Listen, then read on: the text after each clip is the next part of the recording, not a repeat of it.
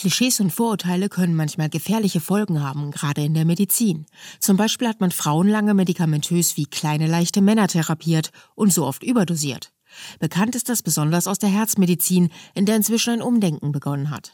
Ebenso ging man beim Thema Schmerzen lange davon aus, dass Frauen und Männer im Prinzip biologisch gleich ticken und abgesehen von individueller Empfindlichkeit Schmerz gleich Schmerz ist.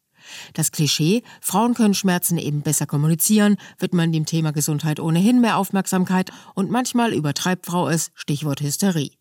Heute gehen Experten aus der Schmerzforschung von etwas anderem aus, nämlich dass Männer und Frauen Schmerz tatsächlich biologisch unterschiedlich verarbeiten, sagt Dr. Daniela Rosenberger, Anästhesieassistenzärztin am Uniklinikum Münster und Mitglied der Jungen Schmerzgesellschaft e.V. In experimentellen Untersuchungen deutet einiges darauf hin, dass Frauen zumindest für einige Modalitäten, also zum Beispiel Hitzeschmerzen oder durch Druck ausgelöste Schmerzen, schmerzempfindlicher sind und auch niedrige Schmerzschwellen, also ab wann ein Reiz als schmerzhaft wahrgenommen wird, haben.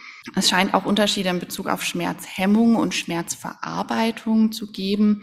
Die scheint bei Frauen weniger effizient zu sein. Entzündungsreaktionen und die Immunantwort ist stärker oder teilweise anders ausgeprägt, was auch im Kontext von Chronifizierung von Schmerzen relevant ist. Viele, wenn auch nicht alle dieser Unterschiede zwischen Mann und Frau haben mit dem unterschiedlichen Hormonsystem zu tun, also mit den Sexualhormonen Testosteron bzw. Östrogen und deren Spiegel im Blut.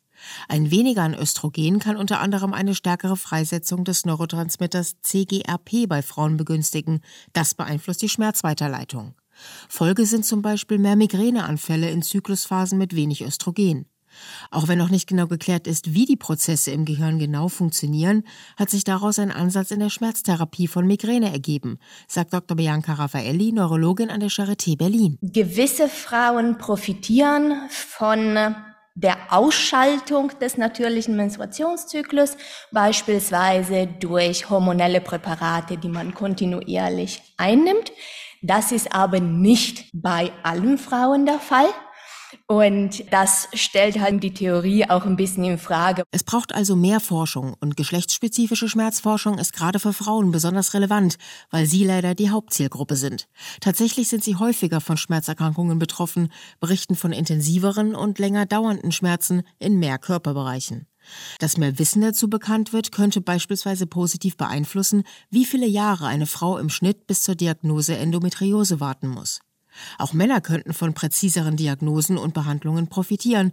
Zum Beispiel leiden sie deutlich häufiger als Frauen unter Clusterkopfschmerzen oder der schmerzhaften Gicht. RBB 24 Inforadio vom Rundfunk Berlin-Brandenburg.